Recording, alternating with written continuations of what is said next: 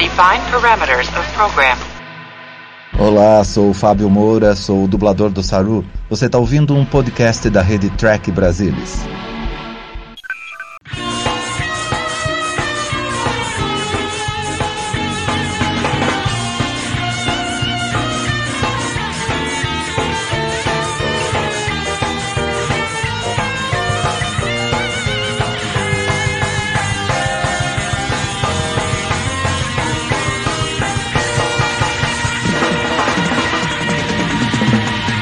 Olá, boa noite, seja muito bem-vindo a mais uma edição do Trek Brasilis ao vivo. Hoje vamos falar de um episódio, talvez o maior clássico da história de Jornada nas Estrelas, The City on the Edge of Forever, A Cidade à Beira da Eternidade. Episódio do final da primeira temporada da série clássica e que realmente marcou história e até hoje é tido pela maioria dos fãs como possivelmente o melhor episódio de toda a franquia. Para discutir isso aqui comigo hoje, estão a bordo o Gustavo Gobi. Como vai, Gustavo? Tudo bom? Opa, tudo ótimo. Vamos lá, vamos comentar esse episódio que é um dos meus favoritos. A Suzana Alexandria, tudo bom, Su? Tudo bem, boa noite. Vamos falar aí sobre esse clássico absoluto, né? É isso aí. A Ana Rosa Leme, tudo bom, Ana? Tudo ótimo. Muito feliz de poder estar aqui falando sobre, acho que o maior clássico de Star Trek. É isso aí, gente. Olha, vocês já estão acostumados, a gente tem a caixinha do Super Chat aqui do lado. Você pode colaborar com o Trek Brasilis e como a gente fez no episódio anterior, vamos ter um sorteio. E dessa vez o que vamos sortear é esta quadrinização fantástica, Jornada nas Estrelas, Cidade à Beira da Eternidade. É o roteiro original do Harlan Ellison, adaptado para quadrinhos. É maravilhosa essa edição. Vou abrir aqui e mostrar para vocês. A arte é um, é um bagulho incrível nessa, nessa edição. E ela pega o roteiro original, que teve que ser modificado pelo Gene Roddenberry. Enfim, vamos discutir a história toda desse episódio aqui, mas pega o roteiro original e transforma numa quadrinização. Vamos sortear. É, ao final deste programa. Então, se você quiser participar, manda um super chat pra gente. É só participar aí na, na caixinha de chat do YouTube, usa o cifrãozinho lá, manda qualquer quantia e você, quanto, dependendo de quantos reais você der, você vai ganhar mais, mais bilhetes, digamos assim. E nós vamos sortear no nosso glorioso Roletrek. É isso mesmo, temos uma roleta para sortear e vocês vão poder. É, mas oi, mas vai ser bom. é. e você vai poder participar aí desse sorteio. Acho que vai ser bacana, melhor do que da última vez que a gente fez com papelzinho, uma coisa um pouco mais sofisticada. Então você que está por aí participando, é, não deixe de dar o seu recado. E outra coisa, não usa o superchat só para dizer, ah, tô participando, quero disputar o prêmio, tal, não sei o quê. Usa para conversar com a gente, manda uma mensagem, manda uma pergunta, faz um comentário, a gente responde, interage com você. É para isso que a gente criou essa ferramenta aqui e o sorteio é só um plus a mais. No final das contas, você pode ainda ganhar um prêmio bacana, como esta edição fantástica. Bom, vamos começar com as notícias da semana. TB News. Bom, gente, não tem outro assunto, né? É o teaser do Picard. Chegou aí é, de surpresa, inclusive teve até uma certa atrapalhada. Publicaram, despublicaram, republicaram. Primeiro o, o vídeo estava aberto para visualização no mundo inteiro, depois fecharam da CBS, aí saiu da Amazon Prime Video. Enfim, foi uma correria o dia que saiu. Se não me engano, foi na terça-feira, me corrijam se eu estiver errado, mas saiu aí esse teaser, quase um pouco mais de um minuto aí, algum footage, né? Algumas imagens da série e, uma, e um tom bastante emotivo na volta de Jean-Luc Picard à franquia. Eu não tenho outra pergunta para fazer para vocês que não seja como vocês se sentiram vendo isso. Como diria a Taíde Patrese, quais foram as suas emoções? Vamos começar pela Ana. Uh, eu gostei bastante, eu achei que é um trailer muito emotivo, né? É, se você, sei lá, eu já não, eu já não esperaria, né, da série do Picard algo com muita ação, né? E ver se, mas ver esse tom intimista assim que o trailer passa pra gente, já me deixa muito esperançosa aí pro que vem, né, na série. É isso aí. E você, Suzana, como é que você se sentiu, meu, vendo a volta do Picard depois de tantos anos? Olha, você sabe que a gente já, tá, já tinha, tava conversando sobre essa série há algum tempo e tal, mas uma coisa é a gente ficar falando, outra coisa é a gente ver imagens, né? Então, quando eu vi esse teaser, eu fiquei muito emocionada mesmo, sabe? É, é assim, de, de rever esse personagem, é, que marcou tanto, né, a, a franquia, eu, a, a, nova geração é uma das minhas preferidas, né, depois da série clássica, é, é a que eu, que eu mais gosto. E então eu, eu fiquei tão, tão empolgada quando eu vi esse teaser que no mesmo dia à noite eu, eu revi Nemesis, porque eu, eu queria rever alguma coisa com o Picard e, e revi esse filme, que foi o último, né? Eu imagino que eles peguem o gancho a partir daí é, que foi a última aparição né, do, do, do, desse personagem, do Picard. Então eu, eu assisti o filme no mesmo dia, de, que eu queria ver alguma coisa, eu queria ver mais, né? E, então eu, eu fiquei bem emocionada mesmo, gostei muito, achei linda a imagem, imagem de cinema, assim, gostei bastante mesmo. E você, Gustavo Gobi, quantas vezes você reviu aquele, aquele minutinho? Não, cara, só, só aquela parte do final que tem a, a, o barulho da flauta ali. Nossa, eu acho que eu fiquei indo e voltando, assim, ouvindo só aqueles 5 segundos do final, sabe?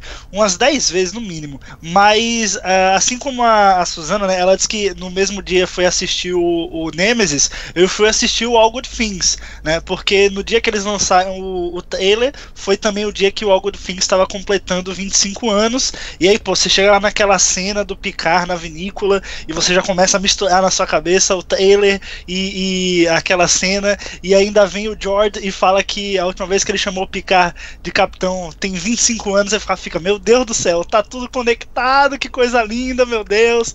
É de arrepiar, cara. Por mais que eu já tivesse visto umas 10 vezes o episódio, mas você vê assim, tendo essa visão agora do futuro real, né? Não só um futuro distante, é, é muito emocionante. Pois é, pois é. E dá pra gente comentar aí. Bom, a Suzana já falou um pouquinho, né? Os valores de produção aí, a, a, a fotografia, coisa maravilhosa.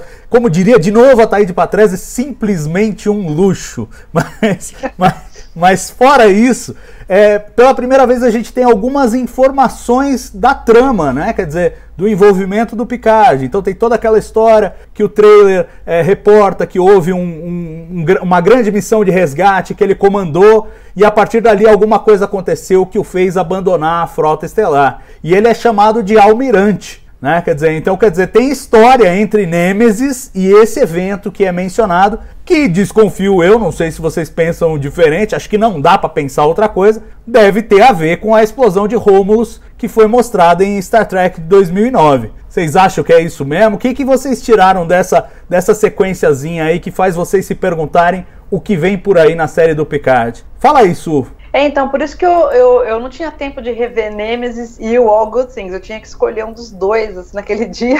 Então eu escolhi o Nemesis porque eu desconfiava que, que tinha aí uma, uma, uma ligação a partir de Nemesis e não a partir do, de All Good Things, porque All Good Things é o último episódio da, da nova geração, né? Mas depois a gente teve quatro filmes, né? Então eu imaginei que a, a história agora do Picard é, partiria ou, ou faria alguma referência a essa última aparição do, do personagem, né? E e, e, eu acho até, só um detalhe que eu queria falar, que eu até mandei para vocês aí a, a, a, foto, a captura da tela, né? Que no final, é, no final do filme, é, quando, do, quando o Data, depois que o Data morre e tal, eles fazem um brinde é, o Capitão Picard, né, faz um brinde e dá um close no, em duas garrafas ali que do Chateau Picard. Então, eram os vinhos do Picard, né? Olha aí, o rótulo é meio diferente, mas é vinho Picard.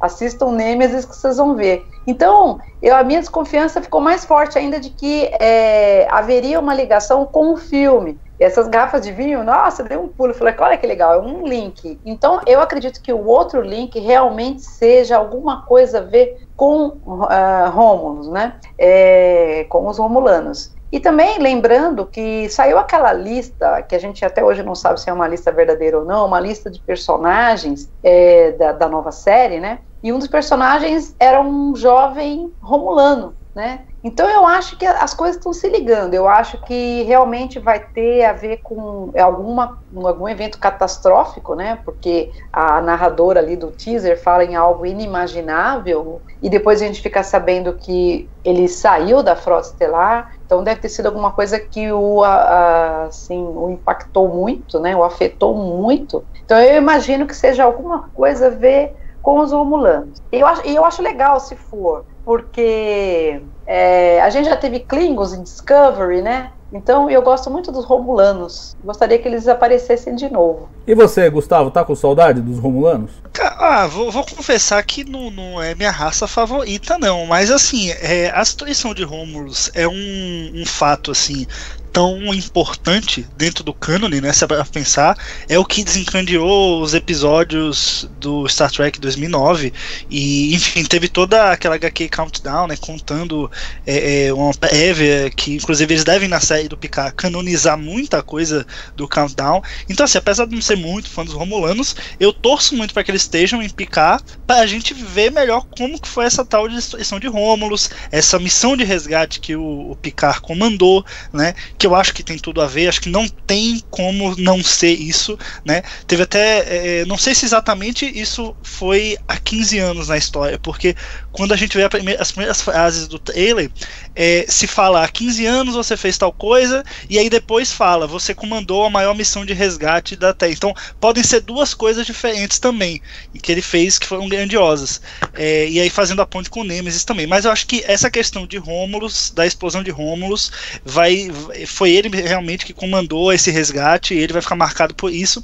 E talvez aí já já teorizo um pouco eu acho que ele estava em Rômulus ou algo do tipo, ele avisou a frota, a frota não deu assistência, mesmo assim ele comandou essa missão de resgate, e aí ele ficou decepcionado com a frota e, da, e ele abandonou, entendeu? Algo do tipo. Ele já é almirante, aí ele abandonou porque ele não confiava mais na frota, ele perdeu a fé na frota, né? Tanto é que na, no trailer a gente vê a moça falando, né? Eu não sei quem é aquela voz de mulher, mas ela fala: Você perdeu sua fé, sua fé em nós, sua fé em você mesmo. Então eu acho que vai ter muito disso. Assim, ele vai, ele saiu da frota porque ele perdeu a, a fé que ele tinha na frota e talvez um pouco da fé que ele tinha nele mesmo de se doar tanto para algo que ele acabou se decepcionando. Perdeu tudo.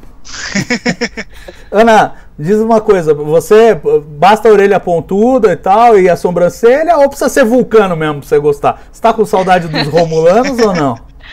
Ah, então, eu tenho que confessar que eu prefiro, né, os, os primos deles, né, os vulcanos, do, aos romulanos, né? Mas eu não vou achar ruim, porque eu acho que cada vez que uma, uma raça, né, tem tem espaço ali, destaque numa série, é mais. É uma oportunidade pra gente saber mais sobre ela, mergulhar na, na cultura, na sociedade. Então eu fico querendo sim saber mais sobre os Romulanos. Então gostei que eles é, escolheram os Romulanos para ser a, a, a, raça da vez da série ali. E tem uma coisa interessante, né, que se você pensar na explosão de Romulus, como mostrado em Star Trek 2009, que é cânone da linha Prime, né? Lembrem que o Spock saiu da linha Prime, aquele pedaço do filme, aquilo lá é Prime. Depois desvia para a linha Kelvin. Mas é, então tudo aquilo que aconteceu cria uma situação de refugiados que me parece uma oportunidade muito boa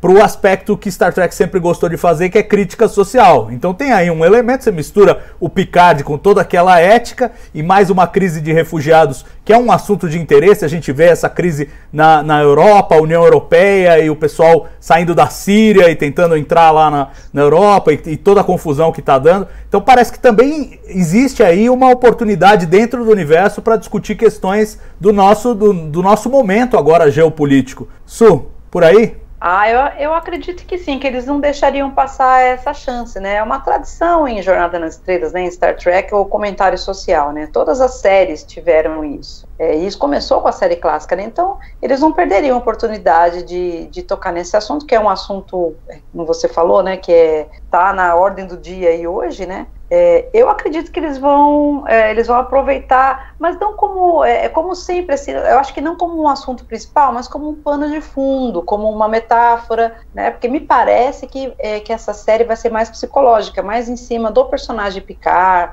É, eu ouvi em algum lugar que seria algo nessa, nessa linha, né? É, de, um, de um drama psicológico. Mas você ter esse background, esse, esse fundo é, de uma crítica social, é, eu não, eu, eu, eu não, não me surpreenderia não se eles aproveitassem, porque isso aí é tradição Star Trek, né? E que coisa fofa ver a foto que o Jonathan Frakes postou abraçado com o Patrick Stewart ele que está lá dirigindo o terceiro e o quarto episódios, é, a gente vê que a produção tá andando num ritmo bacana, isso é bom, né? Já estamos chegando lá ao quarto episódio de produção, dos 10 da primeira temporada.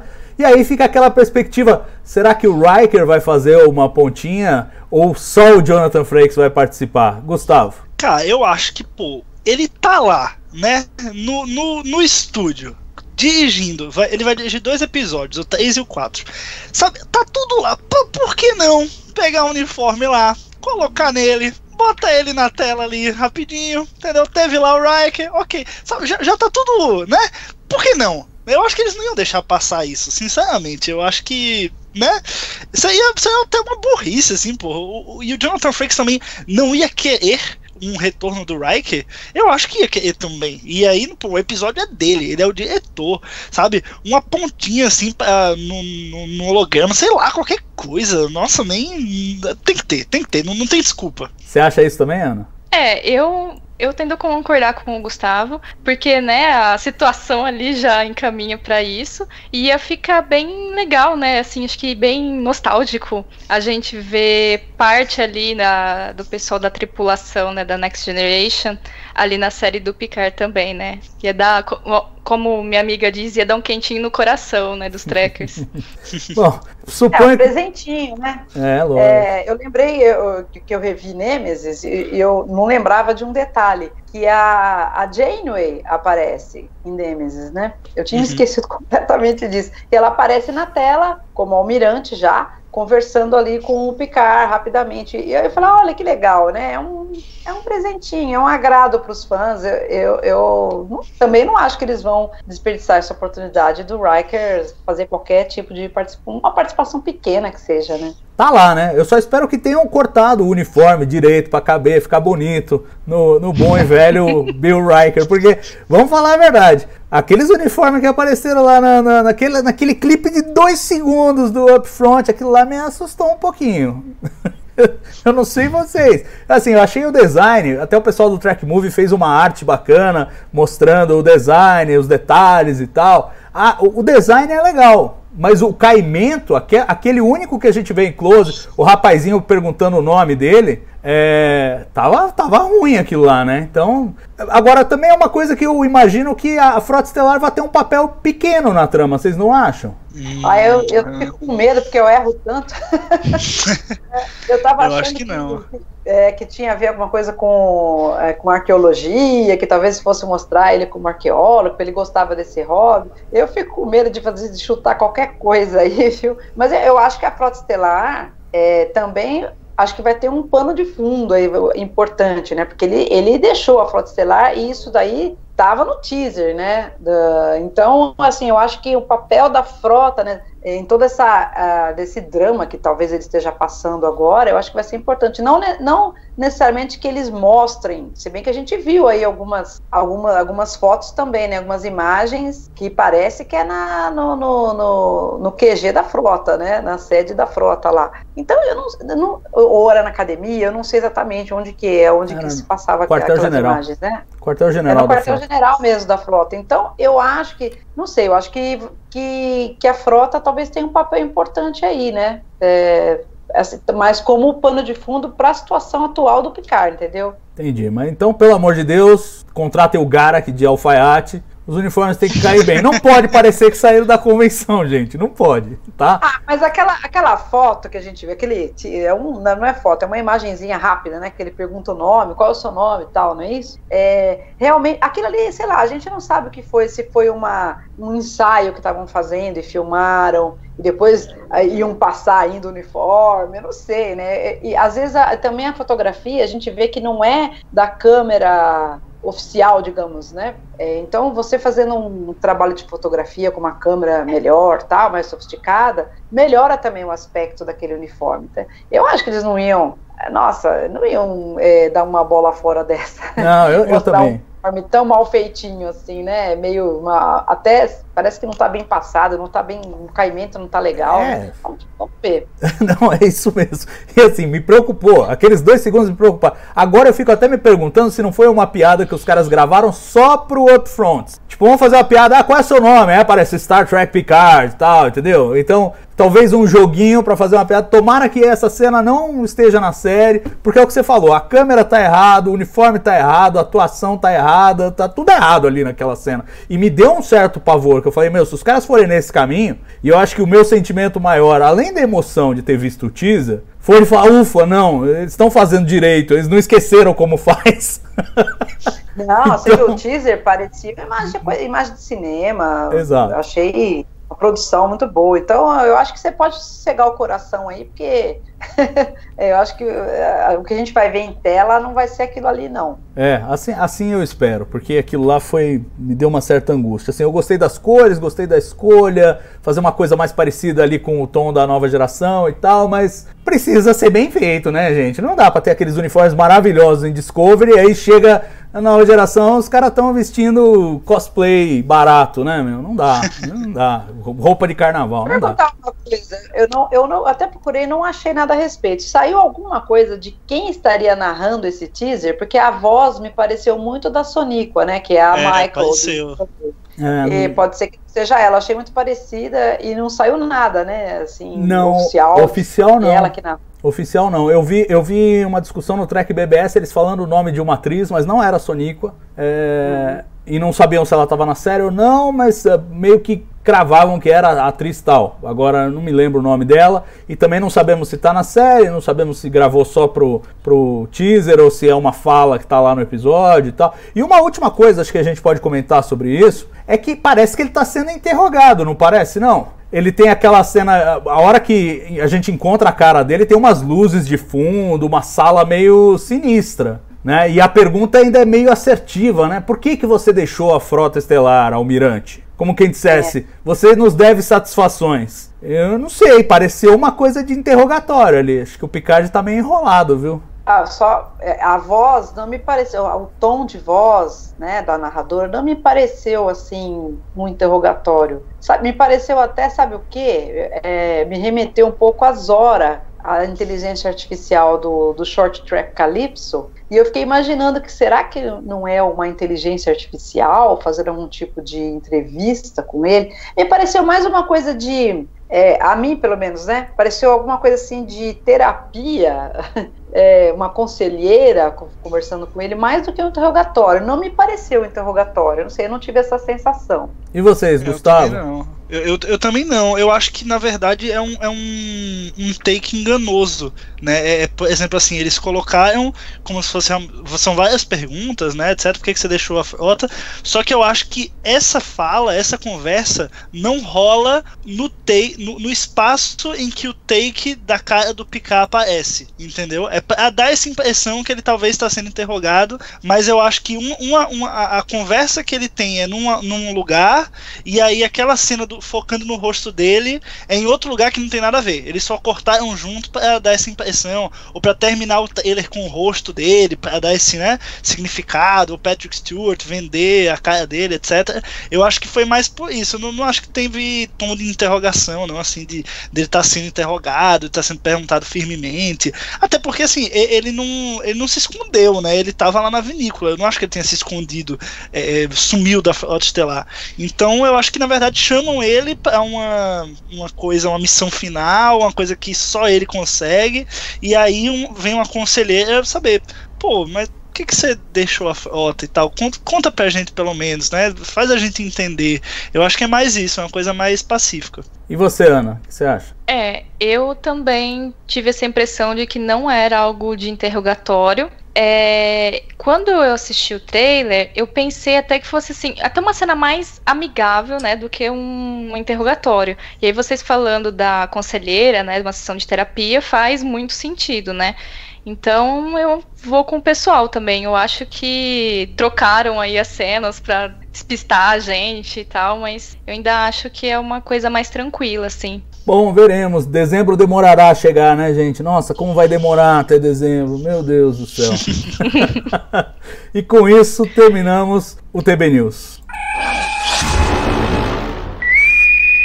E agora saltamos, né, de nova geração para a série clássica. Vamos falar de Cidade à Beira da Eternidade. Você não mandou ainda o bagulhinho aqui para ganhar esse livro. Você não vai querer, é molezinha. Você vai ser sorteado aí no final, participa do nosso superchat, vai concorrer a esse livro, capa dura, com a quadrinização do roteiro original de Cidade à Beira da Eternidade, aquele escrito pelo Harlan Ellison e que depois foi reescrito pelo Roddenberry para virar o episódio famoso que vamos começar a discutir agora. Começando por isso. Foi um episódio ali é, tirado a saca-rolha, né, na produção, Suzana. Foi um dos primeiros que começou lá. O Harlan Ellison passou praticamente a primeira temporada inteira enfurnado nos escritórios lá da produção de Star Trek e foi sair lá no final da primeira temporada com muita confusão, como diria a propaganda da sessão da tarde. Como é que foi esse processo, Suzana? Conta um pouco pra gente dos bastidores aí da gestação do episódio.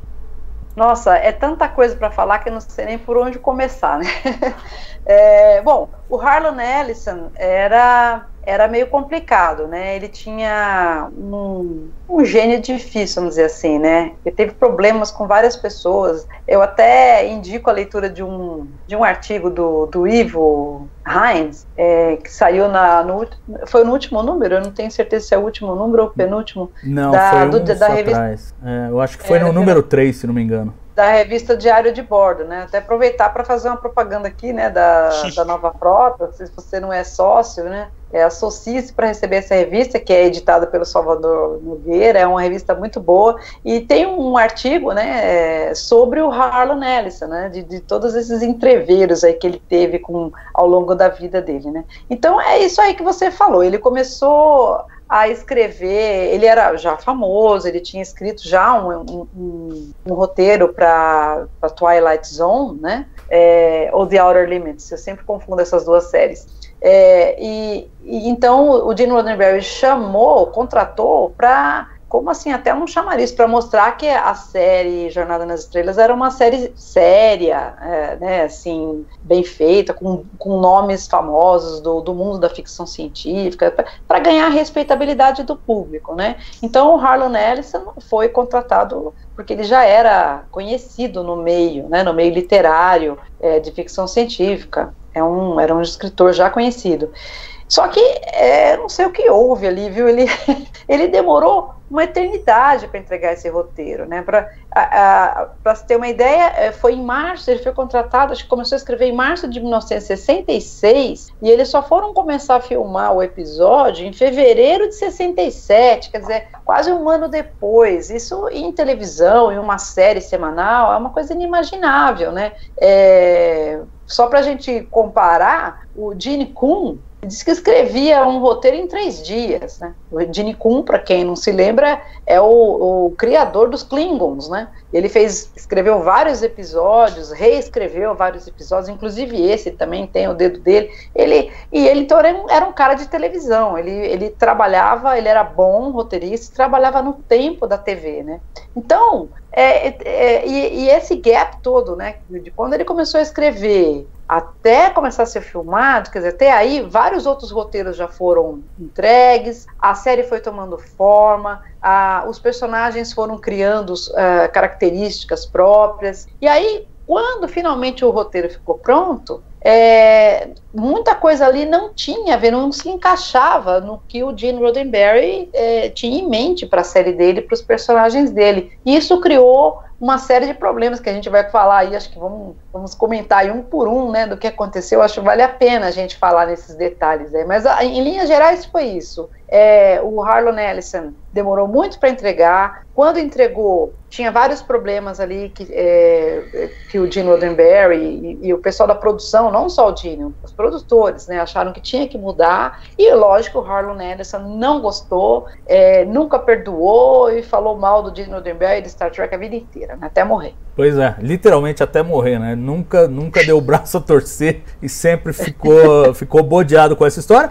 Mas o Harlan Ellison, a gente pode relembrar aqui também, é um cara que arrumou muita confusão com vários produtores, né? Ele entrou numa disputa aí de, de direitos autorais, de plágio com relação ao. Foi Alien? com James Cameron? Não, futuro, não, Exterminador né? do Futuro, exato. Exterminador do Futuro 2, é. ele disputou com o James Cameron, se não me engano, a, a, a, primazia, enfim, e ganhou um processo e foi creditado no filme a revelia do James Cameron, que também nunca perdoou o Harlan Ellison por isso, porque ele não tinha plagiado porcaria nenhuma. É só que as ideias às vezes coincidem. Mas ele ganhou o processo e foi, e foi creditado no filme como originador da história. Era um cara que arrumava muita encrenca. É...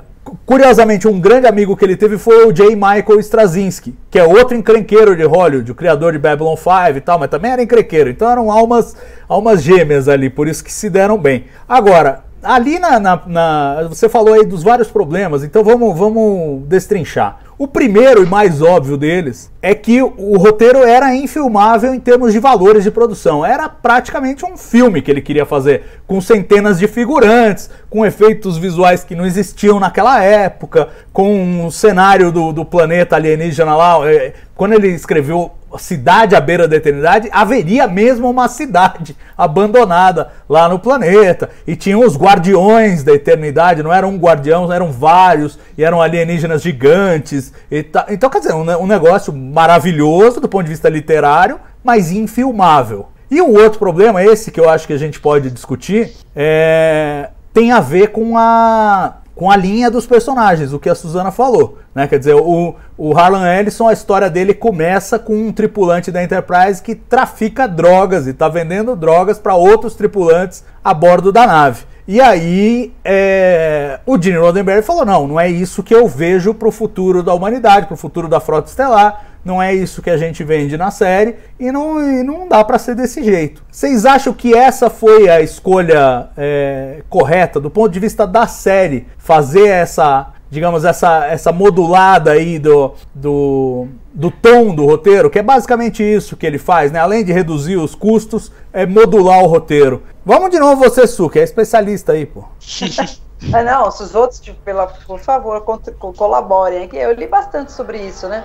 É, eu, eu nunca li, nunca cheguei a ler o roteiro original do Harlan Ellison, né? É, mas eu sempre li a respeito, o, o que, que tinha, o que, que não tinha, e pela primeira vez eu vi os quadrinhos, eu achei, bom, o, o, a história em quadrinho é muito bem feita, né, a arte é maravilhosa, tudo, mas assim, eu não reconheço os personagens nessa, nessa história em quadrinhos em muitos momentos, é, alguns diálogos entre o Kirk e o, e o Spock, eu, eu, eu estranhei, é, não, e outra coisa, então vamos falar, de, é, várias, o tom, né, o tom que você falou, o tom era muito negativo, muito, porque o, o Harlan Nelson era excelente escritor, mas a visão que ele tinha do futuro era uma visão mais pessimista, ele estava mais para distopia do que para utopia, e a visão do Gene Roddenberry era mais utópica, então realmente não bateu, né? É, por isso que não foi assim uma ou outra coisa pontual, é, realmente foi o tom da história, né? E além de todas essas questões práticas, né, de valores de, de, de custo de produção e tal,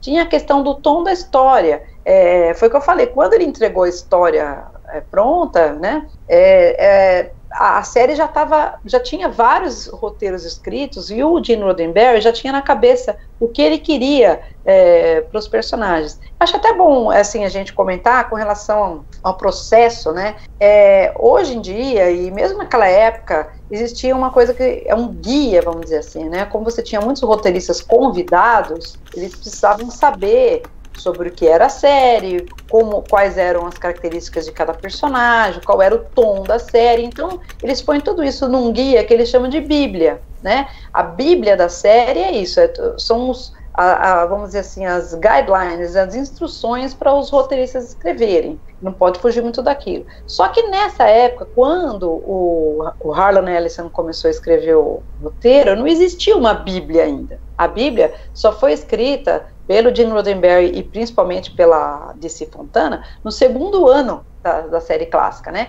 Então no primeiro ano não tinha ainda essa Bíblia. Então gente, isso daí a gente tem que é, é, explicar também, né? Porque o Harlan Ellison não conhecia muito da série, né? Não, acho que talvez tenha conversado, lógico, né? Conversou com, é, com, o, com o Gene Roddenberry, com os produtores, mas não tinha, ele não tinha um, um guia escrito para ele poder né, é, se basear e né, para escrever a história dele, né? Mas enfim, então até perdi a linha do que eu estava falando. Né? É tanta coisa para a gente falar disso que a gente acaba esquecendo, né, acaba se perdendo no meio do caminho. Mas vamos começar falando então das, das diferenças. acho que seria legal a gente falar das diferenças, né? Primeira coisa, É, quem volta no passado no episódio é o McCoy. Ele tem um acidente com uma droga, né? Surta e é, pega lá o, o, phaser lá na sala de transporte e, e, e, e vai para o planeta, passa pelo guardião lá pelo portal do tempo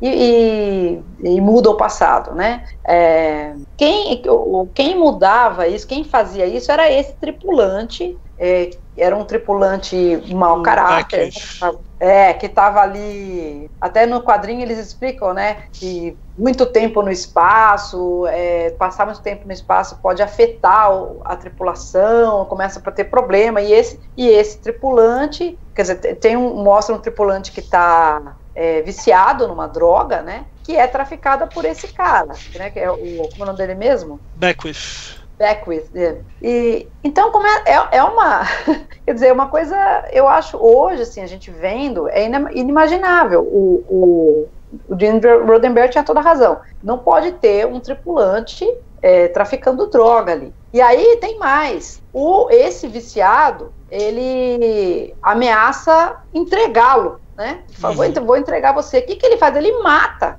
Então o cara mata esse tripulante é, e foge lá e, e vai para o planeta. Então eu acho muito pesado, né? E começar assim. É, e, e, tem outras diferenças também, né? No final, é, é ele que. É esse cara, né, que é mau caráter e tal, que tá lá e vai tentar salvar a Idis para não ser atropelada. Então ele queria mostrar e, e, aí no final, é, mais ou menos essa é a moral da história, né? Nem sempre os bons é, fazem ações boas. Às vezes os maus é, é que tomam uma atitude assim, é, vamos dizer, uma, uma, atitude do bem, né? Ele queria fazer uma, sei lá, passar uma mensagem que nem sempre a pessoa que é má, ela, ela vai fazer só um vilão, não é só feito de coisas más, enfim. Mas eu acho que ficou muito melhor o, a escolha do Gene Roddenberry é, com o Capitão Kirk. E outra coisa, o Kirk ele não moveu uma palha, ele não, ele ficou paralisado, ele não tentou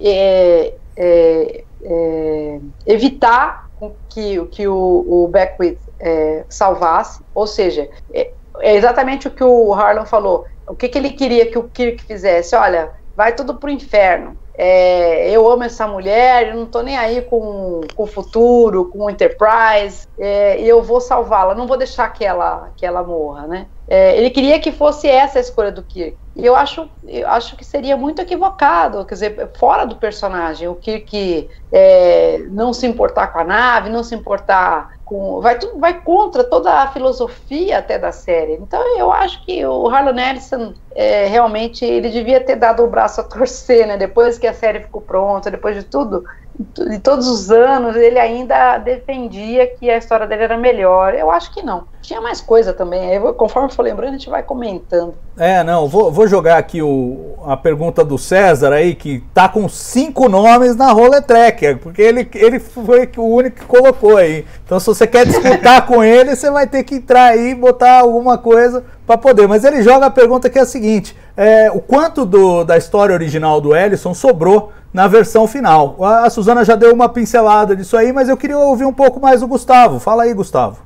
Olha, eu acho que o que foi mantido é, eu acho que é a base. Toda, toda a questão de é, ter, tem uma treta na Enterprise, eles têm que descer no planeta, eles conhecem o planeta, eles ficam sabendo dessa viagem no tempo, eles viajam no tempo para consertar e depois eles voltam com tudo resolvido. Essa base, né, essa linha que o episódio segue, é, se mantém. Né? O que muda são as peças ali, como a Suzana estava falando. Então, em vez de ser o McCoy, é o Beckwith, é, e acho que também a, a, a relação do Kirk com a Edith Killer, né, que é o, o, esse amoroso dele, eu acho que na edição original ele é muito mais aprofundado. Eu acho que essa questão que a, a Susana falou de, é, poxa, o Kirk nunca faria isso, não é dos preceitos dele, porque realmente o episódio em si que foi ao ar, é, realmente ele não dá essa aprofundada no relacionamento deles como a versão original fazia. Então talvez se aprofundasse mais, daria mais essa sensação que realmente o Kirk poderia abandonar tudo por ela, né? Mudar a história e o tempo por conta dela. Então, e eu acho que o, o tom, né? Eu acho que o que varia mais é o tom. Você tem essa questão de um cara que vende drogas na Enterprise. E aí é ele que é o cara que vai pro passado. Então, é, existe um vilão na história, né? Enquanto na versão final é o McCoy, por mais louco que ele tivesse, né? É, ele não é vilão. Tanto é que no final do episódio ele já tá recuperado. Então, é, você adicionar esse vilão, você dá um tom menos otimista, que é o contrário do que Star Trek se propõe. A gente sabe, a gente tem vilões, mas seria um vilão gangster e tal, uma coisa assim bem, bem mais pesada. E eu acho que também é, é uma grande diferença é questão orçamentária mesmo. Eu acho que o, o, o Roddenberry ele pegou a versão original do Ellison e ele trouxe para a realidade de orçamento que ele tinha. É, como o próprio Salvador falou, um dos exemplos é que é uma, realmente uma cidade à beira da eternidade. Um, uns templos lá, uns guardiões e um portal gigante, não sei o que. É tudo muito pô, coisa nível Vingadores Ultimato, entendeu? Para você conseguir fazer na tela. E coisa coisa que não dava para ser feita. Até mesmo é, é, a questão do sumiço da Enterprise, que acontece na versão final, na versão original do Ellison, a Enterprise continua lá, só que é outra Enterprise. O, o Kirk e o Spock chegam a subir de volta na Enterprise, e aí tá cheia de gangster, toda a tripulação mudada, eles ficam sem entender nada. Então, assim, imagina, você teria que, para fazer é, essa coisa bem fiel, você teria que contratar um monte de, de gente para poder fazer essa gangue que tomou a Enterprise e você fazer a cena de ação que rola do Kirk e o Spock com essa galera na Enterprise. Então, assim, o que o Roddenberry fez foi: ó, vamos falar, falar que a Enterprise sumiu né? Nessa realidade que se formou a partir da mudança do passado, a Enterprise sumiu. Então você não precisa mostrar a Enterprise nova, você não precisa contratar um monte de gente, não precisa fazer a cena de ação. Você resolve, porque eles sobem e tem esse duelo lá em cima na Enterprise para mostrar que ela mudou, né? Para mostrar que a realidade mudou, que outra é a realidade. Essa é a finalidade dessa cena. E só colocar, não, a Enterprise não está lá porque é outra realidade. Resolve o problema. Então ele, ele também não só tirou esse tom negativo, como também foi lapidando para encaixar dentro do, do, orçamento e do tempo que o episódio podia ter. É, em relação a se é melhor, se é pior, é, eu acho que para a época, para a série clássica na época, foi certo o que o Roddenberry fez. Mas eu tava lendo um pouco sobre isso e a gente sempre fala, né, há um tempo aí, sei lá, desde 2016 no mínimo, ou antes, é, do tal do Star Trek do, do Tarantino, né? E aí quando eu fui pesquisar sobre essa versão do, do Ellison, é, eu vi muita gente falando, tipo, nossa, o Tarantino devia muito pegar essa versão original, que é mais dark, que é mais pesada, que joga os personagens pro velho oeste, digamos assim, né, pra depressão americana, que é uma coisa mais num território ali que o Tarantino gosta de trabalhar. Se você assistir até o, o trailer do novo filme do Tarantino, né, uma vez em Hollywood, tem essa pegada de coisa antiga e que pode ter bang bang no meio, que ele gosta de fazer também. Então, muita gente, eu vi muita gente mesmo falando que o filme perfeito do Tarantino para Star Trek seria uma adaptação fiel do que o Harlan Ellison fez na versão dele desse episódio. E aí, para os dias atuais, para um filme do Tarantino, eu acho a versão do Harlan Ellison muito melhor do que a versão do Roddenberry. Então, acho que cada coisa na sua época e no seu tom. Para a época, foi certo o que o Roddenberry fez, até porque é a primeira temporada, eles ainda né, tinham que criar essa atmosfera e mostrar o que é Star Trek, não podia sair da casinha assim já na primeira temporada, mas para os dias atuais, em que Star Trek tem mais de 50 anos, já pode existir uma versão mais disruptiva, assim, seja de um Tarantino, seja de qualquer outro aí que venha fazer. Então eu gosto das duas, acho cada uma no seu momento. Tá certo. Nossa, eu tremi nas bases aqui, tomara que não façam isso. Pelo amor de Deus, não mexa nesse clássico. É, é um, o, o, episódio, o, o, episódio é clássico e, e o, o, roteiro original também ganhou prêmio, mas eu acho que. Não, não, não.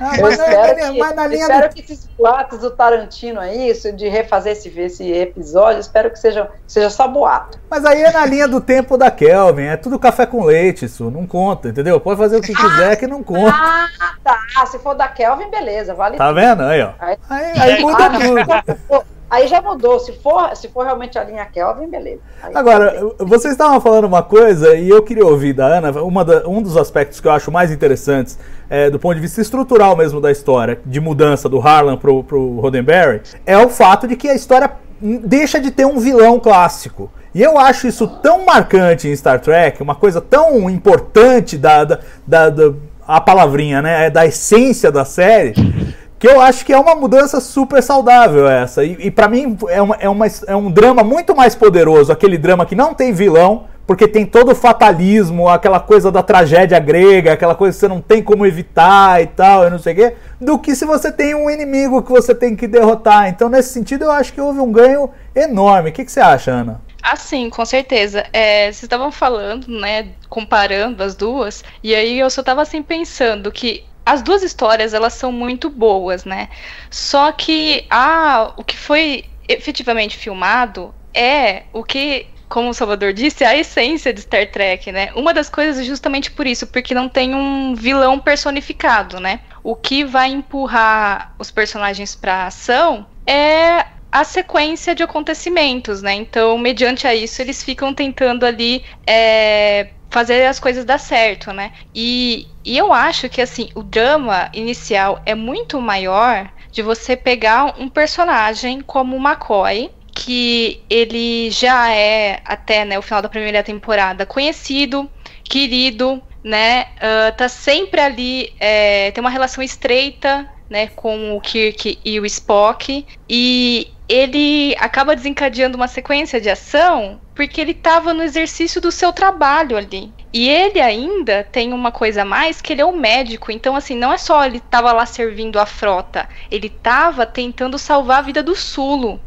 Então é, é, nesse, é nesse momento ali que as coisas acontecem. Então ele se acidenta ali no trabalho. E eles vão tentar, além de, bom, depois, né, tentar é, voltar o tempo como era, mas tentar resgatar um amigo, um companheiro da frota. Então, e, e, depois, né, o próprio McCoy, eu fico imaginando na minha cabeça, né, o, o, como seria, assim, a, a, cabeça do McCoy pensa, nossa, o que que eu causei também, né, sem querer, obviamente. Acho que isso teve alguma é, decorrência, ele desenrolou alguma coisa ali na cabeça do McCoy, isso estou eu só pensando.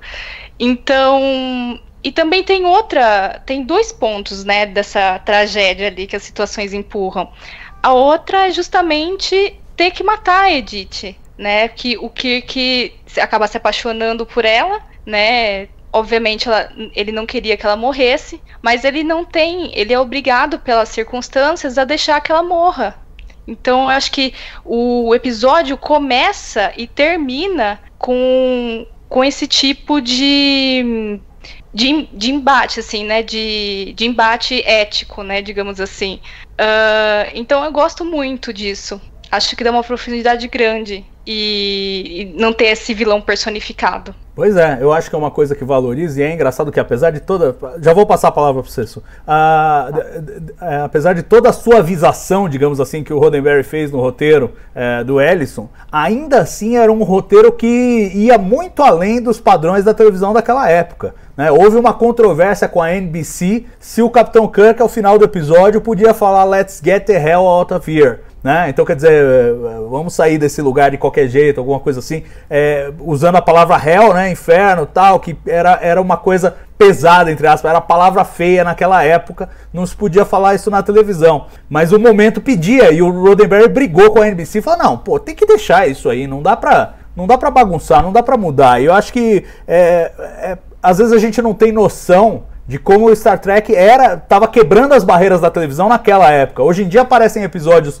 meio, meio suaves, é, inofensivos, perto da violência e, da, e do, do, do, material gráfico que a gente tem na televisão hoje, mas naquela época eles estavam quebrando barreiras. Fala, Su. É, não, eu só queria complementar, eu concordo inteiramente com a Ana, né? Eu acho que dá muito mais profundidade e é muito mais efetivo você mostrar um drama utilizando os personagens já é, consolidados na série do que você introduzir personagens novos. Tinha vários personagens novos assim que eram cruciais aí na, no roteiro original, né?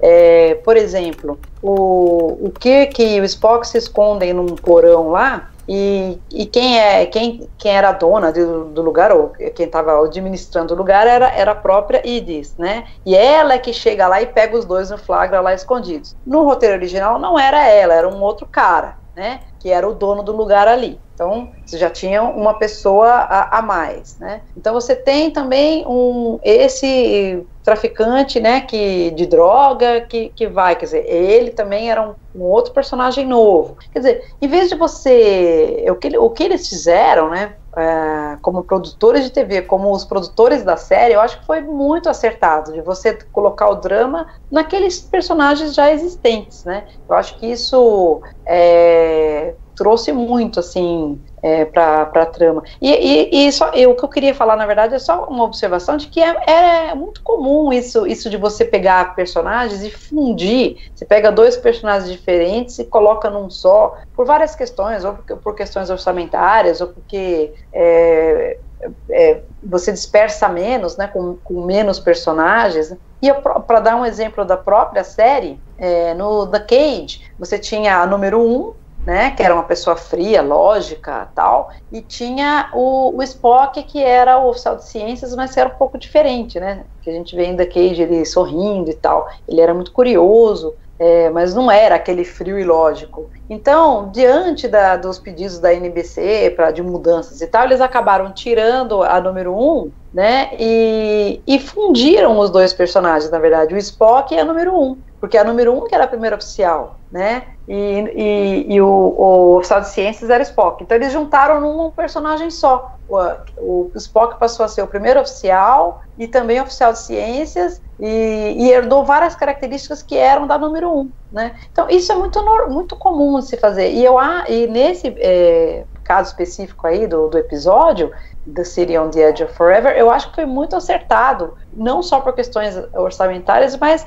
é, pelos motivos que a Ana falou. Você é, eram já personagens conhecidos e queridos, e aí você dá muito mais importância. Quer dizer, esse, essa tragédia, né, esse drama do Kirk, eu acho que ficou muito mais forte, né? E muito mais forte o, o fato de ele impedir é, que a que ela, que ela fosse salva pelo McCoy, se a gente vê a dor ali, né, na, no, no rosto dele, eu acho que isso foi muito, muito mais forte e muito mais emocionante para quem assistia a série. E tem uma alegação que eles fizeram, né, os produtores fizeram na época, e que eu acho muito acertada, é que se o Kirk, é, como no como estava no, no roteiro original, se ele mandasse tudo às favas pelo, pelo amor dele, né, falar, olha, não interessa, eu não quero que ela morra, ele não seria tão respeitado pelo público, tão respeitado pela audiência como como um líder, né, é, é, capaz de dos maiores sacrifícios para salvar a nave, para salvar a Terra,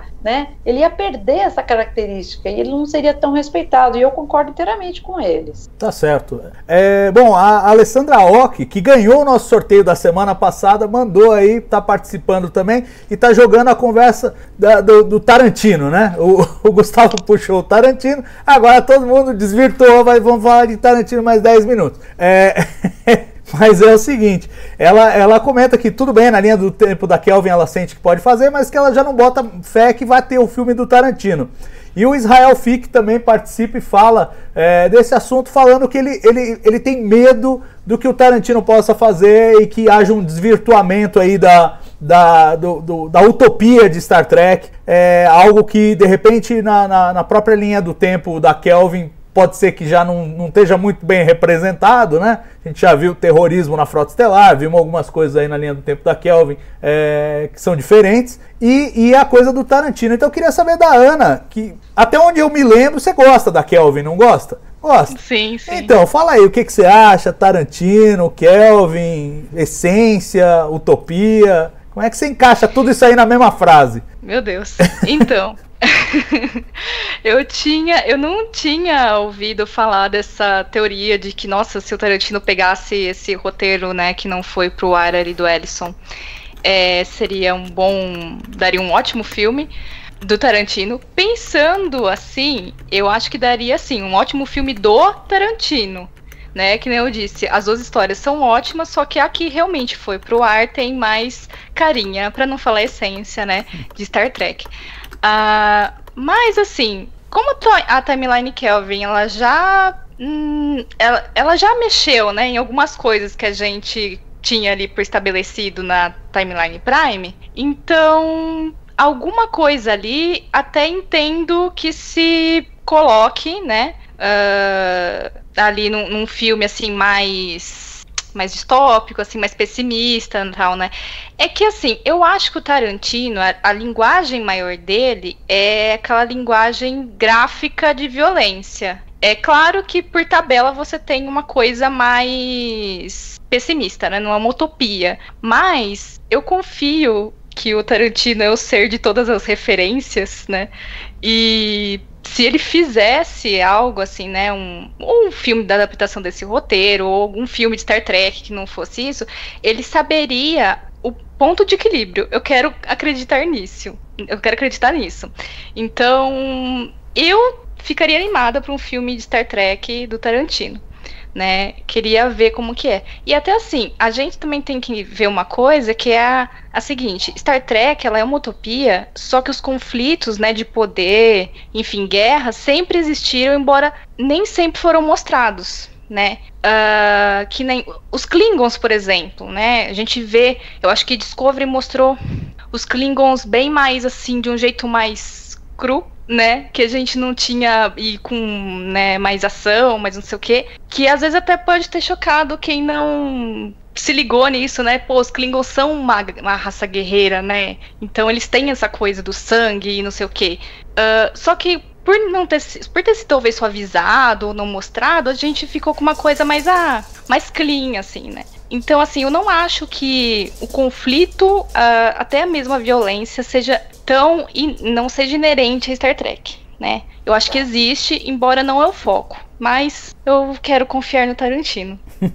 tá certo. Eu, eu queria ver um filme do Tarantino de Star Trek, nem que seja para ver uma vez. Aí se for uma catástrofe, uma vez, pronto, já vimos, já passou. Agora, porque eu acho muito interessante, eu acho que a linguagem que ele tem, de novo, é um cara que é fã. Então ele não, ele não pode ser fã e querer desvirtuar. Ele alguma coisa ele enxerga ali que, que ele se identifica. E eu gostaria de ver o que, que ele vai fazer. Mas. Salvador, fala, Gustavo. É, é, só, só rapidinho. Eu acho que, poxa, se a gente for pegar, fazendo um comparativo aí com quadrinhos, né? Tipo a DC, tem o Elseworlds, né? Que é um selo que é totalmente distópico, assim, não é cânone e tal.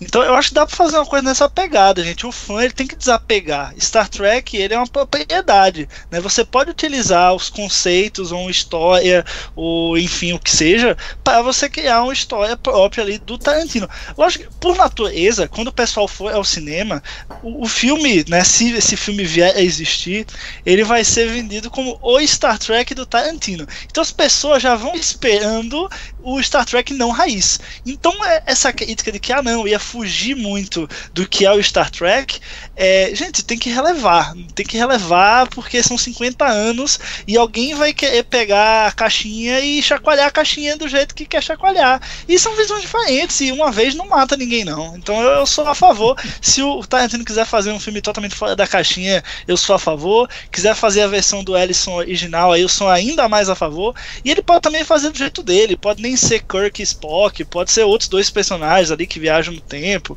Enfim, dá para fazer de um jeito muito diferente também. Acho que tem que, tem que ser aberto, tem que ter a, a mente livre para poder aceitar esse tipo de coisa. Tá certo. Só fazendo uma retificação, eu falei, eu falei que o Harlan Ellison brigou com James Cameron por causa do Exterminador do Futuro 2. Na verdade foi o 1, tá? Então retificando aqui. Fala, Su, o que, que você ia falar?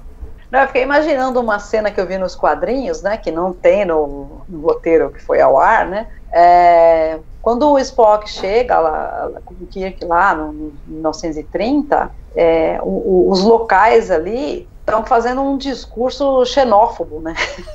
É, é, nós estamos aqui nessa, nessa depressão por conta dos imigrantes, esse pessoal de fora que está aqui. Aí um olha para ele, é igual esse chinês aí, olha para o Spock, né?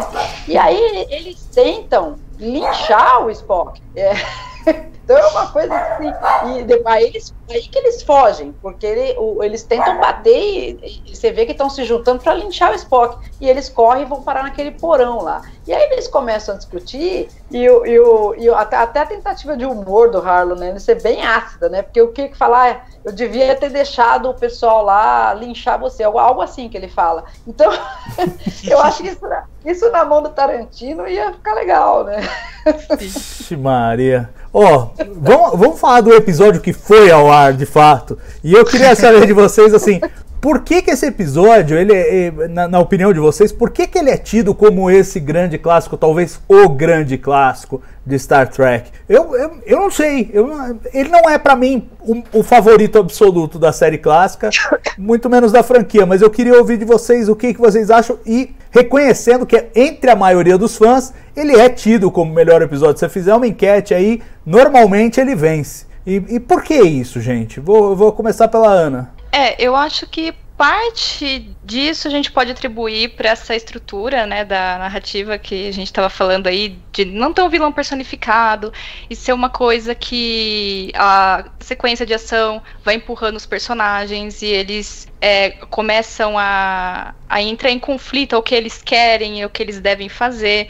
Porque, assim, se a gente for pensar, esse tipo de história, eu acho que se assemelha muito mais ao que a gente vive do que ter um vilão personificado, né? Porque muitas vezes a gente, né, como seres humanos, né, que somos, vivemos e a gente se a gente é colocado, né, né, sempre sem querer, em situações que a gente não fica assim, né, entre o que, que a gente deve fazer e o que a gente quer fazer. Então acho isso muito do nosso cotidiano, né, muito que aproxima é, o leitor, no caso o espectador, da, da história.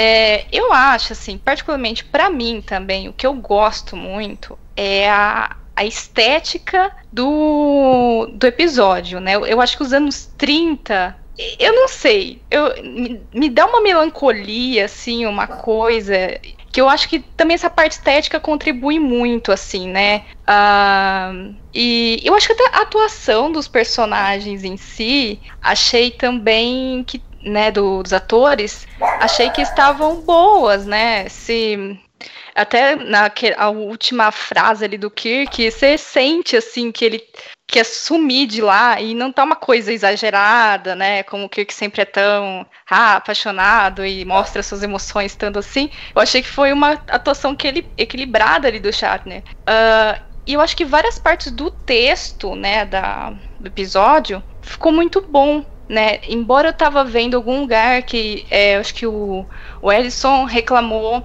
que com essa versão que foi o ar tiraram parte da literatura, né? Da parte literária ali do, do roteiro dele, mas eu acho que uma parte ainda permaneceu, né? Tanto é que esse episódio não ganhou um Hugo. Então, eu, eu nossa, eu adoro a, a parte que o McCoy chega no planeta e ele tá louco, né? Por causa da, da cordrazina, acho que é, né? E ele começa a falar pro cara que tá com um pote de. com um vidro de leite, né? Mas na verdade não tá falando com um cara, ele tá falando para ele mesmo, né? Que ele começa a pensar, nossa, toda a dor dos hospitais e, as, e costuravam as pessoas feito roupas, suturas, não sei o quê. E eu acho que assim, esse, esse fluxo, né, de, de pensamento que ele joga, né, pra. Ele quase praticamente vomita ali na sua loucura, ela, nossa, ela é muito forte também. Então, e também ele acaba sendo equilibrado, porque ele tem essas partes, né, de que você fica, meu Deus, os personagens, que nem essa, essa passagem do McCoy, é o drama do Kirk, e também tem as, ali uns, uns flashes de humor ali também, né, pra também desestressar, assim, né, desanuviar essa, essa parte triste ali da história. Então, achei que ele é equilibrado no geral, e é bem feito, assim, né. E você, Gustavo, o que, que, você acha? Por que, que é esse clássico? Olha, eu acho que são dois fatores. Um deles são as atuações é, dos atores. Para mim, eu acho que o, o McCoy Loucaço, ele foi pe pegou muito assim o, o trio principal né ele dentro desse episódio ele é levado a extremos assim ou fazer o melhor de si então o McCoy ele fica loucão ele tá, tá fora da caixinha e ele vai para um extremo dele o, o Kirk ele é colocado numa situação em que ele tá apaixonado e ele tá disposto a fazer tudo ou quase tudo pelo amor dele, assim como o Spock ele vai, ele emerge na ciência e ele vai a todo custo tentar achar uma solução para conseguir, enfim, pro, pro, pro problema que eles têm, né, da viagem no tempo. Então assim, eu acho que cada um, cada um do, do, desse trio principal, né, desse Big Tree que chamam, é, eles conseguem desenvolver muito bem e os atores conseguem dar conta muito bem, sabe? Eu acho que não é só a história em si. A história eu gosto muito porque eu sou um fã, assim, particularmente de Viagem no Tempo. Mas eu não acho que a história em si é a melhor da, da série clássica. Mas eu acho que por conta disso e também pelo fator da polêmica, dessa questão do roteiro original, de ter passado várias vezes até chegar no roteiro atual, e a treta que teve do, do Roddenberry, do Ellison, isso também dá um combustível para criar um misticismo ao redor do, do episódio que faz com que ele seja visto de diferentes perspectivas, que ele tome uma densidade que ele visto só como um episódio comum, ele não teria, né? Eu acho que a primeira coisa, por exemplo, que me vem à mente quando eu falo de uma coisa assim, é, por exemplo, você pega o Michael Jackson. O Michael Jackson tem músicas ótimas, né? Mas ele não seria o Michael Jackson se não fossem as polêmicas também. Então eu acho que esse episódio tem um pouco disso. Ele é bom, é muito bom, as atuações são excelentes, mas muita gente dá muita carga para ele e assiste muito e tenta analisar muito, justamente por essa briga, por essa polêmica, por essa diversidade de pontos de vistas. Enfim, acho que são esses dois fatores. Tá certo. Su, e você? Ah, eu concordo com, com tudo que eles falaram. Eu acho que é, é, é, um clássico porque eu gosto muito da história. Eu acho que tem elementos clássicos aí de ficção científica, né? Que é a viagem no tempo. É, mas não só isso, você tem, como a Ana falou, você tem pitadas ali de você, você tem tragédia, né? Que é uma tragédia, né? é, o, o, que acontece, né? É um, é um drama ali também do, do que, que você tem um pouco de, é, de comédia ali para dar uma desanuviada, é, e, e, tem, então eu acho que é todos esses elementos, né? e, tem uma, eu acho que foi a melhor atriz convidada, né, de todos os episódios da, da série clássica, eu acho que a John Collins também, que depois se tornou bem famosa, então eu acho que isso contribui, e também é lógico essa questão da, de toda esse, essa polêmica que houve, que houve em torno do episódio, eu acho que isso contribuiu para torná-lo um clássico, mas veja bem, na época mesmo, um ano depois, é, não sei até que ponto essa, essa polêmica é, já estava pública ou não, mas o, o episódio ganhou o prêmio Hugo, né? Então, naquela época já é, o episódio foi reconhecido como um episódio muito bom. Para vocês terem uma ideia, Star Trek só foi ganhar um outro Hugo muitos anos depois com The Inner Light da, da nova geração, se eu não estiver enganada. Então a gente vê assim que realmente é um episódio muito bom, né? Eu acho que são vários elementos. É um episódio que tem então, boas atuações, tem uma história boa e tem ali vários elementos. Tem é, é equilibrado. Essa que é a palavra que a, a Ana usou. Eu acho que é, é, equilibrado. É muito bem. Tem ação, tem é, tem um pouquinho de comédia ali, umas piadas, tem muito drama, uma tragédia e é muito emocionante aquele final, né? Eu, eu, eu você vê, eu já eu perdi as contas de quantas vezes eu vi esse episódio. Quando eu revi agora para live, ah, aquele final me vieram lágrimas é, nos olhos de novo, né? Porque é, um, é muito emocionante aquele final. É, sem dúvida. E ó, só para avisar o pessoal aí que está participando do nosso sorteio, eu tô com dificuldade de botar todas as mensagens ali na, na caixinha lateral, mas os nomes estão todos aqui. Quem, quem botou, a Alessandra botou de novo, ganhou mais nomes aí na roleta. A coisa continua rolando. Eu estou sofrendo aqui para operar, mas vocês podem confiar que tá rolando. E a Alessandra comenta justamente da fala do barro fofo, pedra lascada e barro fofo, que é quando o Spock precisa precisa bolar um jeito de fazer ligar o, o tricorder, né? E tem, e tem muito essa coisa, né? O, o humor que eu acho que, é, é, como, como a Suzana falou, era meio seco na versão do Ellison, ganha muito nessa, nessa versão é, que foi pro ar já com a, a, caracterização dos personagens muito mais bem definida, né? E é uma, é uma das coisas que, que agradam. E assim, meio na linha do que vocês estão é, dizendo, eu, eu acho que assim, é um episódio completo. É, como vocês comentaram, as atuações são fantásticas. Realmente o Shatner, que às vezes tem uma tendência de, de crescer demais, ele está contido na medida certa ali, está bem calibrado. O Spock é brilhante. As, a, o humor introduzido parcialmente pelo Gene Alcun, a, a cena do, do, do Kirk explicando pro, pro policial que o Spock é chinês e ficou com a orelha presa no, na, na colheitadeira de arroz, não tem o menor sentido.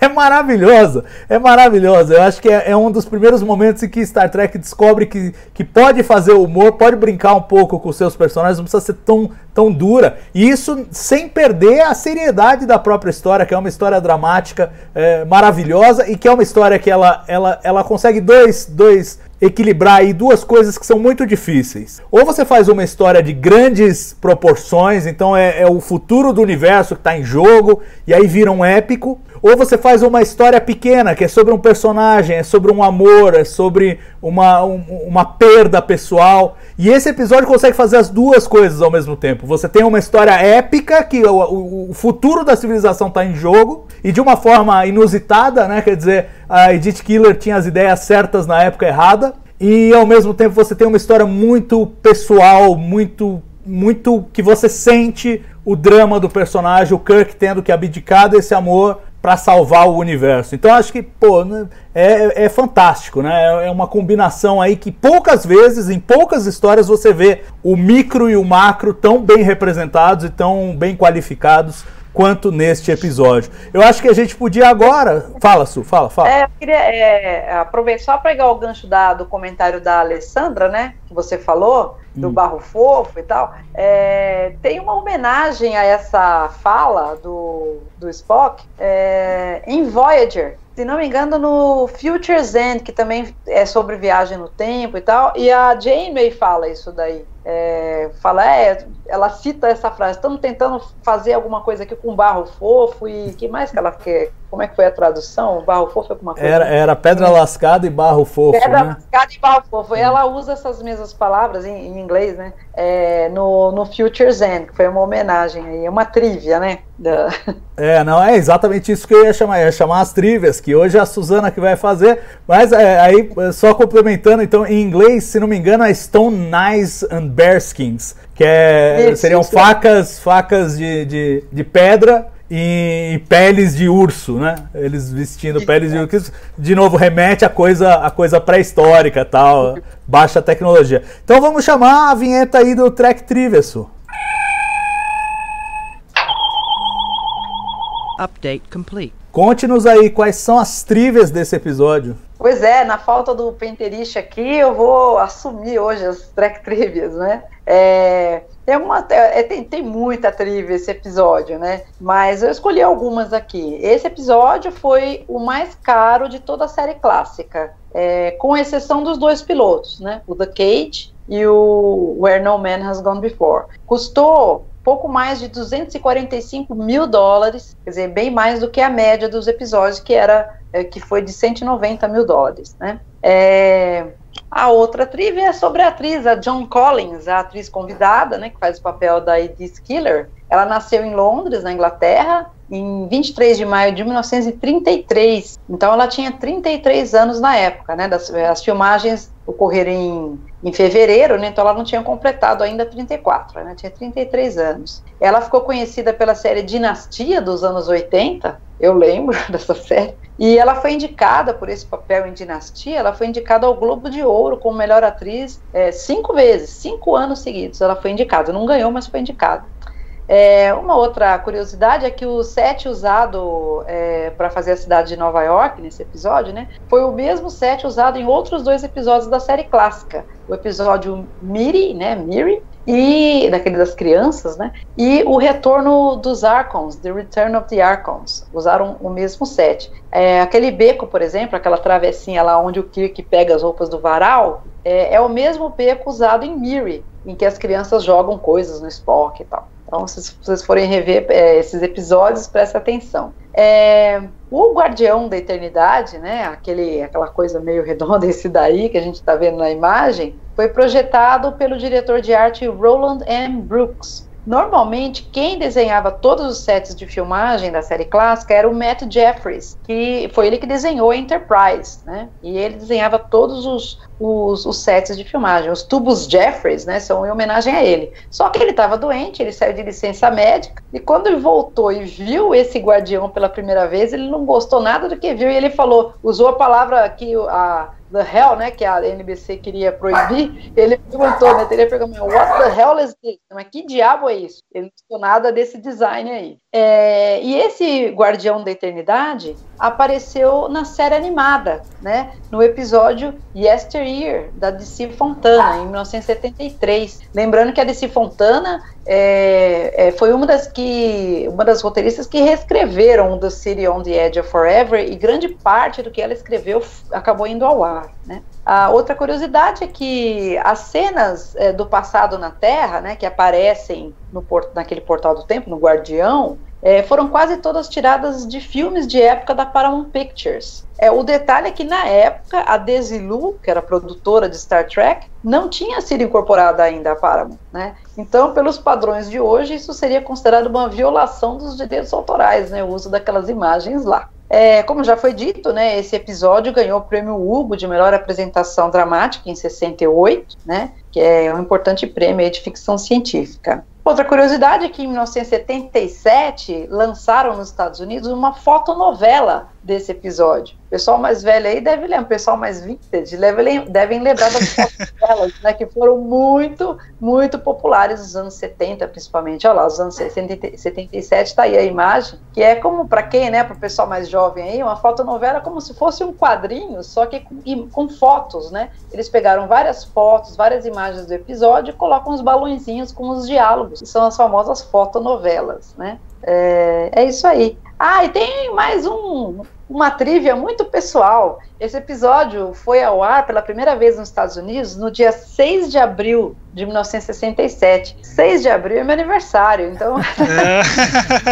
é uma trivia pessoal, eu nunca vou esquecer que foi no dia 6 de abril, né? Não é o mesmo ano, mas é dia 6 de abril meu aniversário. Então essas foram as Tech Trivias.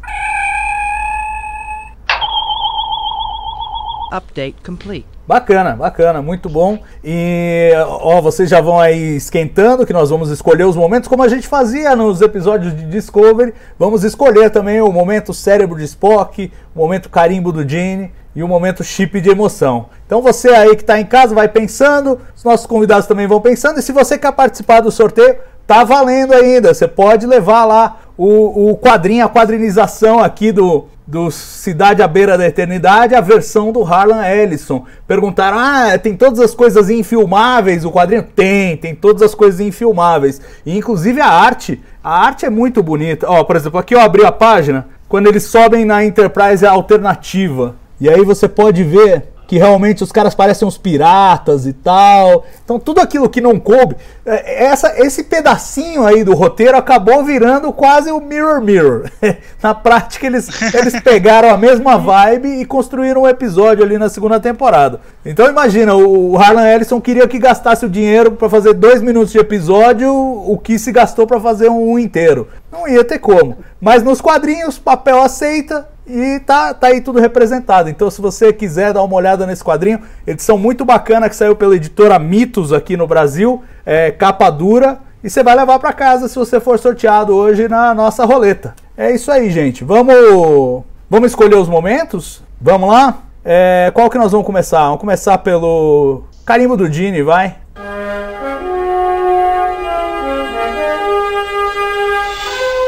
Carimbo do Dini, e aí, quem é que começa? Vai lá, Gustavo. Pô, carimbo do ah, Dini. Ah, não, pera aí, a Suzana, eu... não, para tudo, para tudo. Eu vi a Suzana fazendo o gestual lá de tipo, pô, pô, eu, eu primeiro, é isso? É isso? Você quer o primeiro?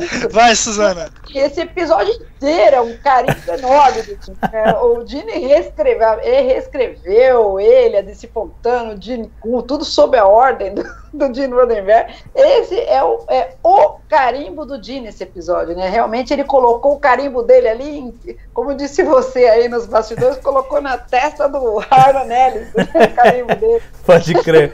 Vai lá, Gustavo, fala aí, meu. Não, mas eu, eu, tenho um momento assim que eu acho que é, é, o momento mais carimbo assim que, que os outros que é justamente onde você vê onde pesa ali a criatividade do do Gene Roddenberry para conseguir deixar tudo dentro da caixinha que Star Trek precisava ser, que é o que eu falei, que é a cena em que eles, em vez de voltarem para Enterprise, é, a, a, o Rui simplesmente checa lá e fala: Nossa, a Enterprise sumiu, né? Então, pô, aquilo ali é o Dini fazendo um corte brusco no roteiro, sem você no, no, orçamento, sem você perceber, mas de uma maneira genial que quem vê o episódio pela primeira vez nunca vai pensar que ali foi um parêntese que ele tirou fora e incluiu só uma fala da Rui de 5 segundos. Então, para mim, é o momento mais Dini.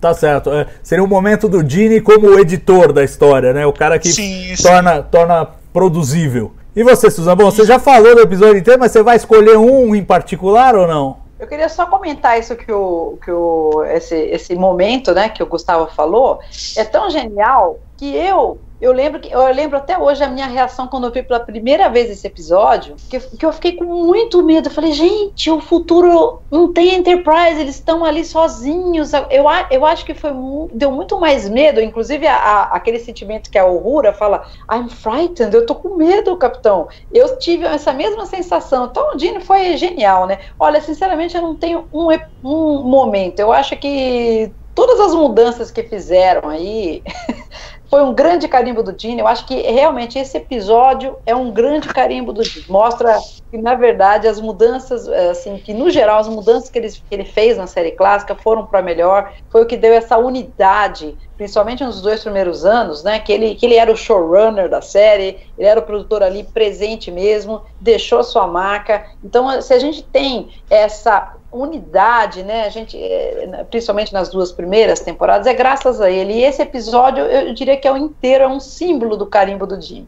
E você, Ana? Bom, é, correndo o risco de ser um pouco monotemática aqui nessa live, né? Eu vou falar que, bom, eu vou concordar com a Suzana, né? Que ele é um carimbo do início ao fim, né? Do Jim.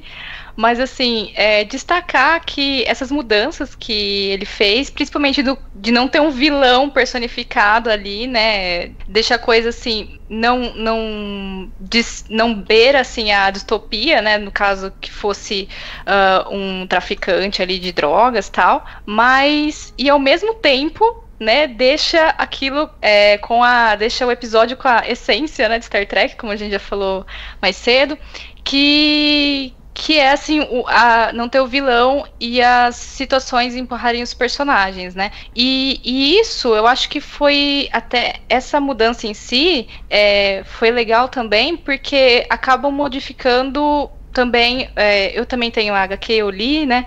E lá na HQ, a interação que o Spock é, né, vocês já falaram, tem umas falas ali que você estranha sendo o Kirk e o Spock, né?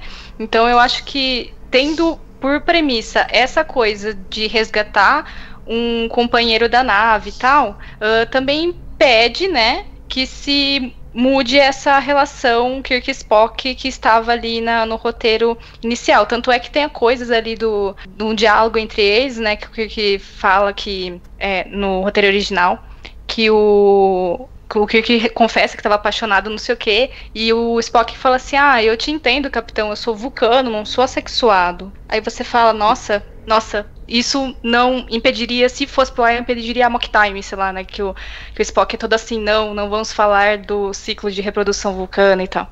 Então, acho que essas mudanças ali acabaram dando realmente é, bem a essência mesmo, né, de, de Star Trek. Bacana, bacana. Para mim, para mim, olha, eu vou dizer, e o Israel acabou de entrar no Superchat participar e ele citou exatamente o que eu ia citar. Eu acho que o, o momento ícone do, do, do Roddenberry é o discurso da Edith Killer, aquele discurso de vender esperança para as pessoas que estão desesperançadas. Porque Star, Star Trek, de certa maneira, era o, o veículo pelo qual Gene Roddenberry inspirava esperança no futuro para pessoas que estavam vivendo num momento de guerra fria, num, com medo de um, um, cataclismo nuclear e de repente o, o, fim da civilização como a gente conhecia, né? Quer dizer, hoje parece uma coisa distante, mas naquela época aquele medo era muito real, né? As crianças treinavam nas escolas para o caso de ter um ataque nuclear. É uma coisa de louco, né? Que acontecia principalmente nas superpotências, Estados Unidos e União Soviética. Então, assim, um momento de muita desesperança. Eles usaram uma outra época de muita desesperança no episódio, que eram os anos 30,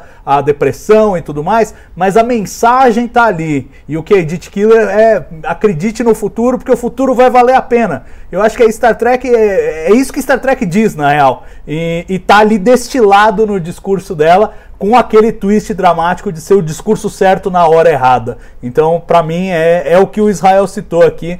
É esse o, o meu momento carimbo do Dini. Vamos agora para o momento chip de emoção.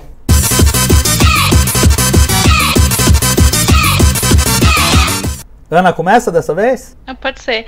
É, acho que o, o, meu tipo de emoção, além do final, né? Que eu acho que o final já é o concurso, né? Não precisa falar muito, mas um particular que eu tenho é a cena que o Kirk e a Edith andam, né, pela, pela cidade, ouve, e tá tocando Good Night, Sweetheart, e eles falam, ah, como é, eles começam a ver as estrelas, né, e, gente, aquela cena, para mim, eu, eu choro, eu, eu acho que na hora que começa a tocar a música eu já choro, para mim ela, ela, é muito tocante, assim. É... E eu acho que ela tem disso, embora não tão é, dita com todas as palavras, né? É, que nem a, o discurso da Edith Killer que você, que você citou ali.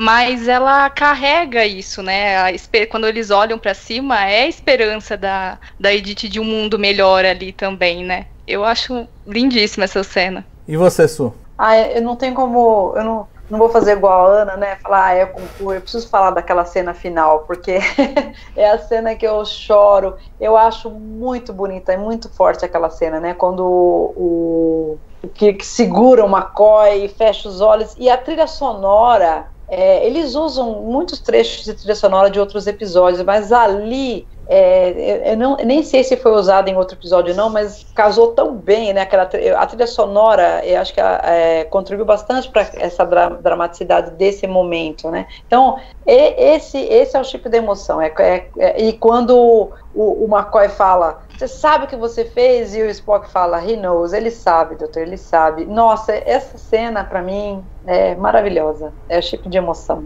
E você, Gustavo? Olha, eu, eu vou estar tá com, com a Su nessa, assim, porque realmente a cena da morte da Edith Killer é, é, é, sensacional, assim. Mas eu, eu vou, vou fazer uma, um comentário à parte, já para não ficar igual dela. Eu vou, vou dar o meu chip de emoção para uma cena do roteiro original. Vou quebrar aí o, o, o, paradigma que tem lá na HQ também, a última página da HQ, é, que aí o, o Kirk e o Spock já estão de volta, né? Já terminou tudo e eles estão de volta, a Enterprise original deles tudo certo, papapá, e eles conversando, e aí o Kirk fala, poxa, mas eu amava ela. E aí o Spock fala, mas nenhuma mulher foi amada tanto assim, Jim, porque nenhuma mulher foi oferecida o universo pelo amor dela, né? Então, porque é a intenção do Kirk é realmente desistir do universo que ele tinha por amor a ela. Então, essas palavras do Spock são muito tocantes, pô, nenhuma mulher, né, foi foi oferecido a ela o universo todo pelo amor. Então, pô, isso aí arrepia todo aqui, né, pô, sensacional. É, pois é, mas eu vou ter que votar com a Suzana, porque senão vamos impugnar aqui a votação. Você inventa um negócio que não pode, pois entra com o recurso lá no Supremo, como é que a gente fica? Suspendem as lives e tudo mais.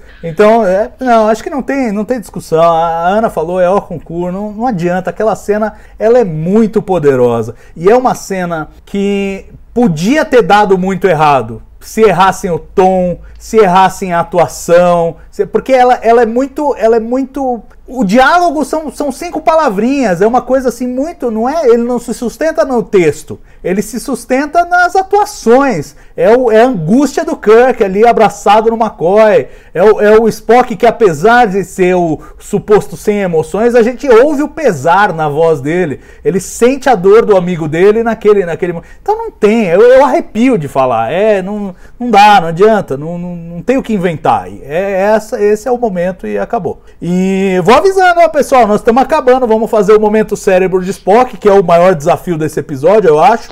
E, e aí você a última chance que você tem para participar, de repente disputar aí o livro Nós já colocamos na roleta todo mundo que contribuiu. O último foi o Israel que mandou mais cinco. Valeu, Israel. Valeu, Alessandra. Valeu aí a todo mundo que, que participou. Vocês estão com o nome lá na roleta. E se você quiser participar, é, tá, tá, é a última chance. E agora vamos para o momento cérebro de Spock.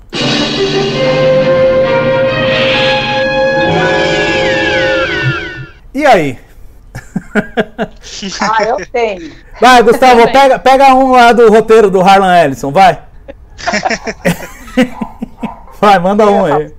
Pode ser ou quem Pode ser, pode ser, Su. Vai, vai, lá, manda você. Não, e não é do roteiro do Harlan, não, é do, do episódio mesmo. Que é, o, é a questão do design desse guardião.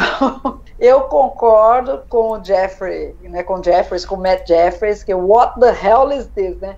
É, foi engraçado que eu revi o episódio pela, sei lá, milésima vez, mas eu chamei meu marido para ver comigo esse fim de semana e ele nunca tinha visto o episódio. Falei, vamos ver esse episódio, é um clássico e tal. E aí ele teve a mesma reação do, do Matt Jeffers. Falei, mas o que, que é isso, né? É, esse, esse guardião, ah, ele fala, né? Porque uma hora ele começa a falar, acender as luzinhas. E ele falou, parece uma rosquinha, que é o, o, o que o Harlan Ellison falava. Parece um donut, né? Parece uma rosquinha a, aquilo lá. Então, realmente, eu achei é, bem tosco. Eu não sei porque que fizeram aquele design, né, com aquele formato. A gente já acostumou, lógico, virou um clássico mas se olhar bem assim com isenção, aquilo ali é bem tosco. Por que não fazer um círculo perfeito, né? Já que é um portal assim pro do, do tempo? Eu não sei, eu não sei onde é que esse esse diretor de arte estava com a cabeça. então para mim é, é, aquela luzinha piscando, é ele falando. Eu não, aquele realmente é é bem tosco, né? Pô, eu, eu vou te falar aí assim, eu gosto do Guardião do jeito que ele é, viu? Eu, eu gosto eu mesmo. Eu acho que ele tem um mistério ali em torno dele, justamente por, por ele ser o what the hell, entendeu? Tipo, que diabo é isso? É o que, é o que contribui para o mistério. Né? Eu acho que se ele fosse uma coisa que você entende, e eu acho na, na parte do, do. no roteiro do Harlan Ellison, além de ser um gasto de dinheiro descomunal, é meio um lugar comum. Tem os alienígenas lá, mas eles têm um rosto, eles falam, eles são os guardiões, eles são. É, e aqui virou uma coisa meio. É uma máquina que ninguém sabe quem criou, se tá viva, se não tá. Ela diz que é o próprio começo e o fim dela. Eu acho que todo o tom do texto é, evoca aquela imagem do tipo. Não é para você entender o que, que é esse negócio. E eu acho que o design também fala isso. Então eu, eu gosto é. desse design, tenho que dizer. O Salvador, o, o design também é, é, A Suzana falou, por exemplo, ah, por que, que não é redondo? Eu acho que o fato dele ser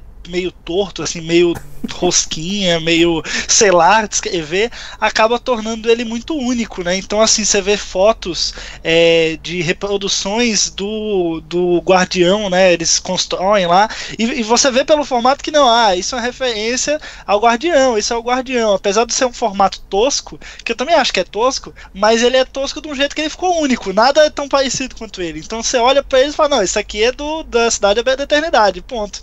Acho que tem esse ponto, né, esse ponto positivo. Fala, ele virou, mas qualquer que fosse ele, eu acho que viria, ele se tornaria um clássico é, por fazer parte do episódio. Agora, eu não consigo deixar de imaginar o que o Matt Jeffries teria feito, o cara que desenhou a Enterprise, entendeu? Eu não sei, eu imagino que o Matt Jeffries, uh, talvez, uh, eu nem sei se realmente ele, se alguma vez ele publicou alguma coisa, ah, eu faria desse jeito, acho que não, né, que até seria antiético com, com, com o colega dele, mas eu fico imaginando o que ele faria, eu acho que seria uma coisa mais legal. Eu realmente, ou quando eu revi, eu acho que destoou um pouco do, do, de todo o episódio, uma história tão legal, a, né, aquela luzinha piscando.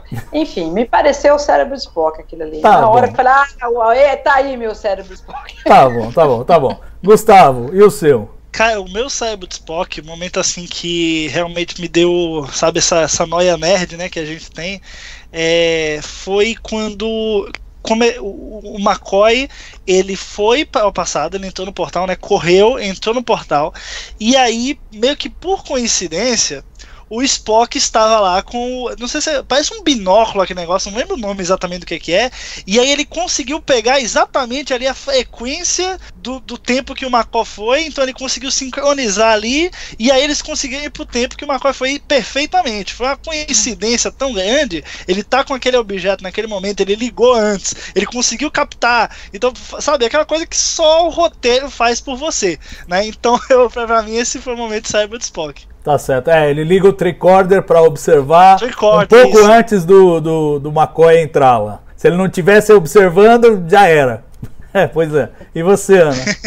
Então, é, eu, eu descobri essa semana o meu cérebro de Spock porque eu fui né, assistir pra achar um erro nesse episódio.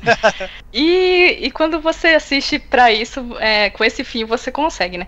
É, não sei se seria um, um erro, né? Mas, mas ficou assim, estranho. Porque, assim, na cena que eles estão na missão, o, o McCoy já tinha é, se recuperado da sua loucura e tal. E eu não sei se ele tava se recuperando ou se ele chegou pra pedir ajuda, né? Falando, ah, o cheiro do café tá uma delícia, não sei o quê. E aí a Edith leva ele lá pra, pra um quarto, né? Pra cuidar dele. Eu acho que foi nessa cena.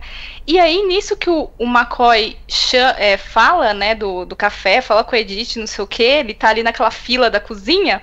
Ele sai, ele acabou de sair e o Spock chega, na, chega, aparece ali naquele. Não é um vidro, né? Tem um espaço ali e ele aparece. Só que assim, dá a impressão que o Spock tava naquele canto da cozinha. Não sei, eu tive essa impressão, que ele tava lá dentro da cozinha e só depois foi pra câmera. Eu falei, gente, Spock é um vulcano. Ele escuta longe. ele não escutou o McCoy sabe, chegando aquela hora. Então eu, eu fiquei assim, claro que na época eu acho que isso não tava, né? Não era cânone, né? Eu acho. Mas eu, eu fiquei, falei assim, nossa, mas que coisa, né? O Spock não, não ouviu o McCoy e eles estavam tanto querendo achar o McCoy, né? Então eu fiquei meio assim, é, tá, tá estranho. Tá certo. Bom, pra mim, o momento cérebro do Spock é o McCoy se injetar com o bagulho. Tudo bem, chacoalhou a nave e tal, verdade, mas é porra, ele é médico, ele não sabe mexer com o negócio. Que, e, assim, é- e, e a cena, além de tudo, é forçada. Né, que ele cai em cima da, da Hypospray, depois ele cai pra trás, dá três cambalhotas, um pulo carpado, não sei o quê. Véi, calma! É muito exagerado aquilo, eu acho muito exagerado. Eu entendo, é difícil de você, né, de você fazer uma cena, porque é é uma cena de inépcia, você tá mostrando que o cara tá fazendo uma presepada, e é difícil, é o seu personagem, um dos seus personagens principais, como é que você lida com isso e tal. Mas pra mim é ali, é ali. Depois tudo funciona. né, Mas aquele, pô, o cara não sabe. É que nem me lembra aquele do The Naked Time que o cara vai lá pro planeta, todo mundo morreu. Uma, uma crise que eles não sabem se é biológica, se é química. O cara tira a luva, aí coça o nariz. Ah, pelo amor de Deus, chama o síndico. não é? Eu sempre, eu sempre achei isso também. Não tem Pô, o cara condição. tirou a luva e ainda coçou o nariz. É, não tem condição. E diz que o ator falou pro, pro Mark Daniels que tava dirigindo esse episódio, mas pô, não é meio idiota fazer isso? E o diretor falou, não, é super idiota, mas se você não fizer, não tem episódio. então, então é, foi assim The Naked Time. É, City of Forever não é tão absurdo assim, mas ainda assim é uma coisa que, pô, né? Deve ter uma coisinha pra travar lá o negócio. Tinha que. Não é possível que o negócio seja tão frouxo assim que você encostou, pá, tomou uma overdose do negócio lá. Não dá. É, pra mim, não. é- esse é o meu momento cérebro de Spock. Bom. É, acho que isso termina as nossas discussões. Vamos passar aí para considerações finais e ao final vamos fazer o sorteio, o momento que talvez quatro de vocês, três de vocês estão mais esperando e todos os outros não. Mas vai ter. É, é, considerações finais, Gustavo. Fala aí, cara. O que que, o que que a gente leva dessa discussão sobre Cidade à Beira da Eternidade? Cara, é um episódio assim que realmente é marcante, né? Não tem pra onde ir. Ache você que ele é o melhor da série clássica ou não ache. Ele é um episódio realmente que você pensa em Star Trek e você vai elencar os maiores episódios, os melhores, né, mas os maiores, os mais impactantes, os que mais mostram o que é Star Trek de fato. É, ele tá nessa lista, tem que estar nessa lista. Então eu acho que é imprescindível é, é assistir ele. Quem, quem tá acompanhando a live e não assistiu tomou 200 spoilers, né? Mas enfim, vai que tem alguém aí. É, então assista quem não assistiu, porque realmente é, é, o clássico do clássico. Da série clássica, ele é o episódio clássico, então não tem como fugir. E só pra é, fechar o que eu comecei falando do Tarantino, é, bom, vamos ver, né? Quem sabe? Eu sou, sou a favor, ficamos na expectativa aí, apesar de eu saber que são minoria, mas eu fico na expectativa aí, quem sabe, um See on the Edge of Forever, a Star Trek Story by Quentin Tarantino. tá certo, tá certo. Eu preferia mesmo uma história original. Eu acho que. E aliás, acho que esse é o mal da Kelvin. Eu acho que Into Darkness teria sido um filme muito melhor se não tivessem martelado o cano na história ali no meio. E, tipo, a primeira metade do filme eu acho incrível, a segunda metade eles resolveram reciclar a ira de Khan, só que pior. Aí não. Enfim, eu preferia uma história original. Mas enfim, vamos lá. Suzana, considerações finais. Ah, esse episódio é um dos meus favoritos, né? E assim, eu, eu, eu, eu até sugiro, eu indico, né, para aquele tracker que está querendo é, mostrar a série clássica para um amigo, ou para algum familiar, ou para a mulher, ou para o marido, ah, vamos assistir a série clássica. Eu sugiro que comece por ele, porque ele é um episódio assim bem significativo mesmo da essência da série, um, um episódio é, fácil de você assistir, digerir, é uma história que você não precisa ser, é, conhecer a série para entender. Então, é um episódio, uh, assim, digamos, ícone da série, né? É um episódio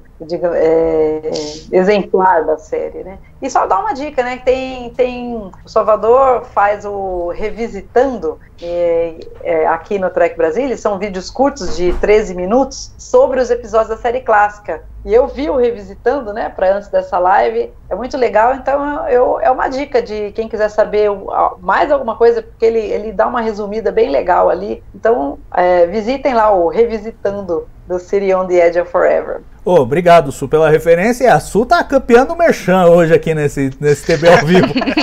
Já fez Merchan da nova frota, é diário de bordo, agora o revisitando. Muito bem, tá bom.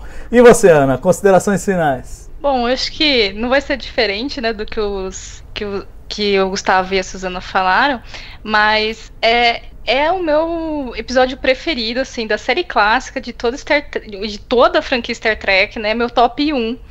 É, é, também aquele episódio, né, que eu recomendo para quem nunca assistiu Star Trek, que nunca assistiu série clássica. Ah, tá bom, se você quer dar chance para série clássica, né, então veja pelo menos um episódio, Cidade à Beira da Eternidade.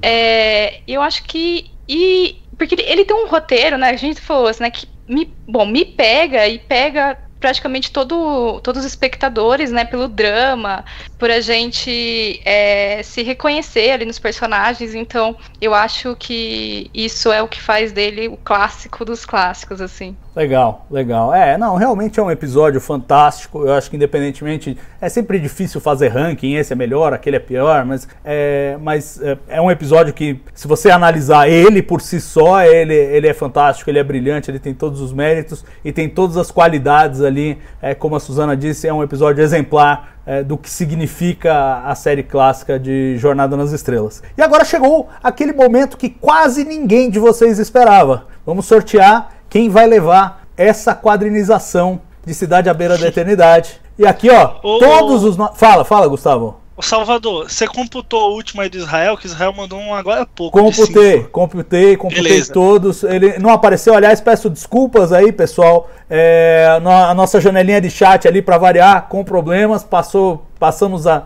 a live inteira tentando resolver, não consegui aqui, mas todas as mensagens foram mencionadas e todos os reaisinhos foram colocados aqui na roleta. E você pode estar se perguntando, mas por que, que o Trek Brasília está fazendo esse negócio e tal, não sei o quê. Bom, além da gente querer é, melhorar a interação com, com o público e de uma maneira que seja mais, mais fácil para a gente do que acompanhar o chat inteiro, que na, nas, principalmente nas lives pós-episódios de Discovery era uma coisa meio frenética e tal a gente pensou nessa ideia do super chat. Além disso, nós estamos é, é, juntando recursos, tentando juntar recursos para alguns projetos bacanas que a gente quer lançar. Ainda não é o momento oportuno de anunciar, mas são projetos que têm algum custo e que, por terem algum custo, vão é, a gente precisa fazer caixa. Então, você pode ajudar a gente dessa maneira. Chegou a hora de sortear, então vamos ver quem vai levar este esta quadrinização.